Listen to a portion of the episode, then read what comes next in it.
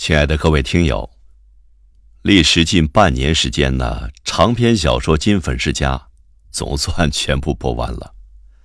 这也算是给喜爱这部有声小说的朋友们一个交代。说实话，最初播这部书的目的呀，是为了每天不要停止播音方面的练习。大家也知道，播音这个东西，三五天不练。这个水平下滑的就特别快，所以说最初播这部书的目的就是为了给这个每天播音练习找材料的。加上这部小说的说的是一些一家人生活琐事，我自己心里想着，必然是坚持不到最后的，因为这类作品我觉得太琐屑了，我向来是不大喜欢这种的。我喜欢播那种啊，这个历史类的，或者是呃，就是像《夜幕下的哈尔滨》那样的，有些浪漫色彩的。然而播到二十集左右的时候，就有朋友开始订阅了，我也就开始重视起来了。也有朋友对我说：“这部小说很有一些味道啊，反正没事儿嘛，不如播完了吧。”我说行，试试看。所以最初的时候，我用的是网络版本，错字比较多，真是连蒙带猜的播呀！啊，好在是后来对比一下，没什么大的出入啊。再后来就买了正版了，就是在五十集左右吧，就开始买正版了。而且是小说越写越好，我也是越播越感兴趣。到最后是非常有趣味的，啊，非常有趣味的，啊，非常有劲儿的，把这书给播完了。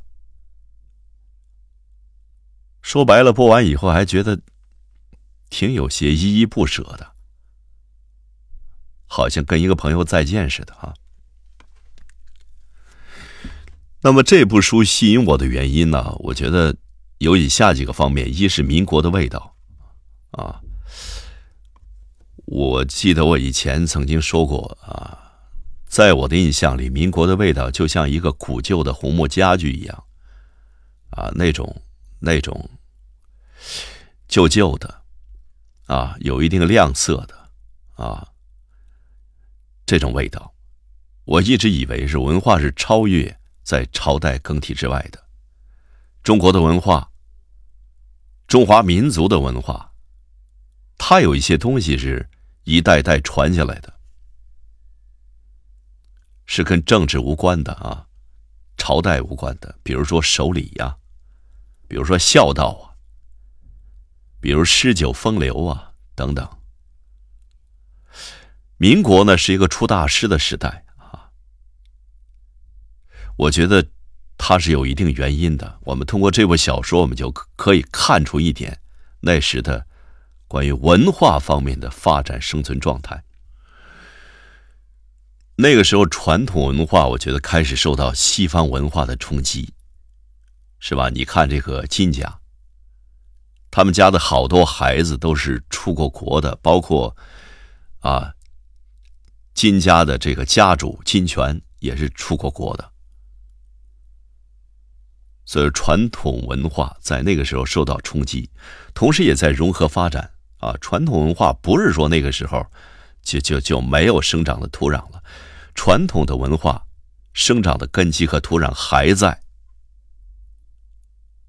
发展的空间还在。啊，包括金燕西这样的这样的渣子，嗯，尽管是学学业无成，也还是知道这个文化非常好的。而且那个时候有有一个非常有趣的现象，是吧？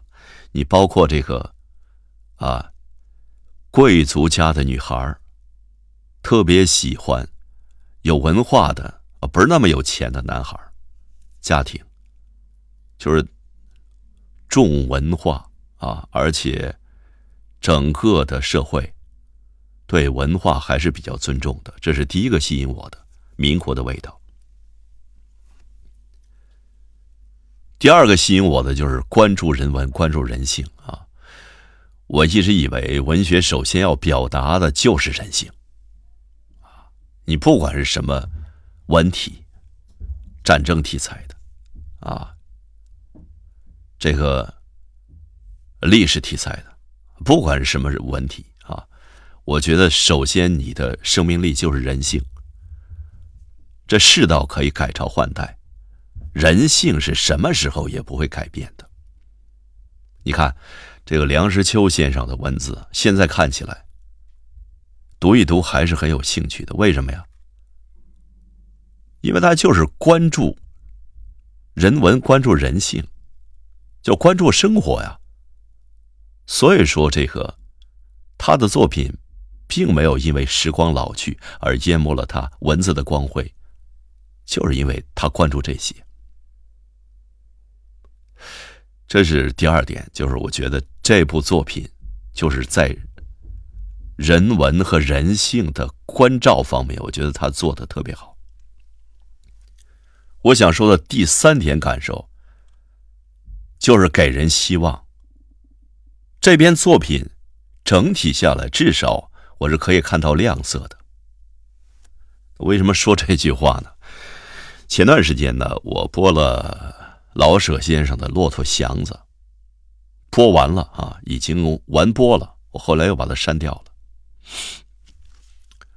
啊，甚至有朋友要买啊，要买买我播的这部小说的有声版。啊，一来是我觉得播的真是不太好啊，二来是有原因的啊。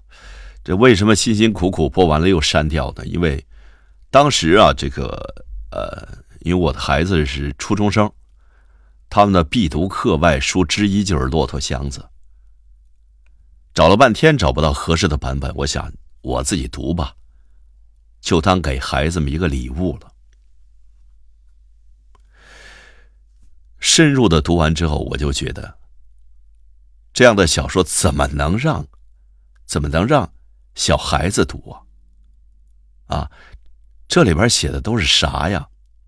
死亡、自私、弃女、告密、敲诈、吸抽大烟，全是黑暗的。你这样的作品让孩子吸收，你让孩子吸收啥呀？有什么光明的、向上的东西给孩子呀？也许有人说了，这作品是为了告诉，告诉孩子们，过去是那么的痛苦啊，所以说现在的生活来之不易。我不是说这个命题不好，但是这种朝代更替的哲学命题，你说十三四岁的孩子们，他们怎么能完全明白呀？是吧？骆驼祥子里边，哪怕有一个角色是积极的也好啊，能给孩子希望也好啊，几乎没有。孩子需要灌输什么？孩子需要灌输的，你该做什么？孩子应该告诉，应该告诉孩子，你应该怎么走，怎么面对生活。所以说，《骆驼祥子》里边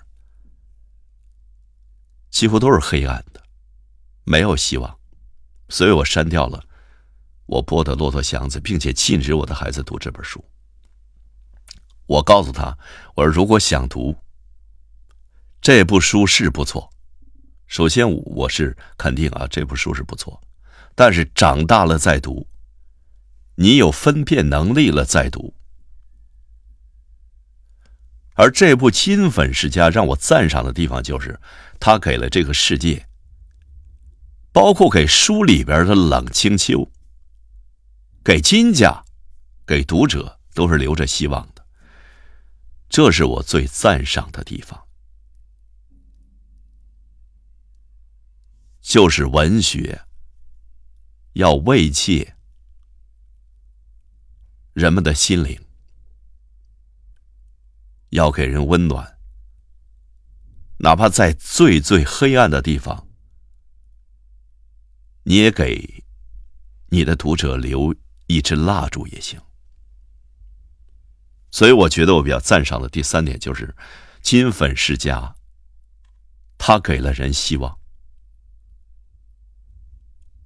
当然，这部书留给我的这个感受还有很多的，比如说哈，这人生的经验，不要指望坏人会内疚，不要指望真正的渣子像金燕西之流会幡然悔悟。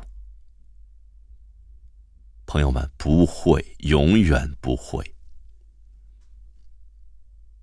不要有这样的奢望。遇到这样的人，就要像冷清秋一样断然离开，开始新生，这是最好的结局。还有一些温情的东西也非常打动我，比如说，啊，老大金凤举直到最后还试图想办法不让这个家散伙啊，尽管是因为金家前期的教育，金权还还有这个这个这个金太太。教育太跟不上，以至于这个金家的孩子啊，都是这个担当能力都比较差。但是即便这样，老大金富举最后还是在想办法，啊，能能不能让一家人在一起？尽管有些私心在啊，这是一点。还有这个这个书中啊，戏份并不多的五小姐敏之。六小姐润之，哎，最后来了一点亮色，就是在这个金燕西不知道该怎么办的时候，因为各金家后来啊，这个结婚的、成家的都自立门户去了，老太太呢上西山去了，金燕西一个人没有着落，该怎么办？不知道，哎。这个没有什么戏份的五小姐敏之就说了：“我愿意带这个金燕西赴国外求学，啊，给燕西燕西啊一点希望。还有就是这个仆人李生、金荣、陈二姐重情重义。你像这个仆人李生，到后来。”大概是为了劝一劝啊，凤举，给他一点合理化建议吧。但是老大听不进去，反而把这个李生给辞了，辞退了。这李生就说了啊，尽管他把我辞退了，但是因为这两天金家的事情比较多，我还是要来帮他们，重情重义啊。这些至少是当代的我们。啊，需要温习、温习学习的地方。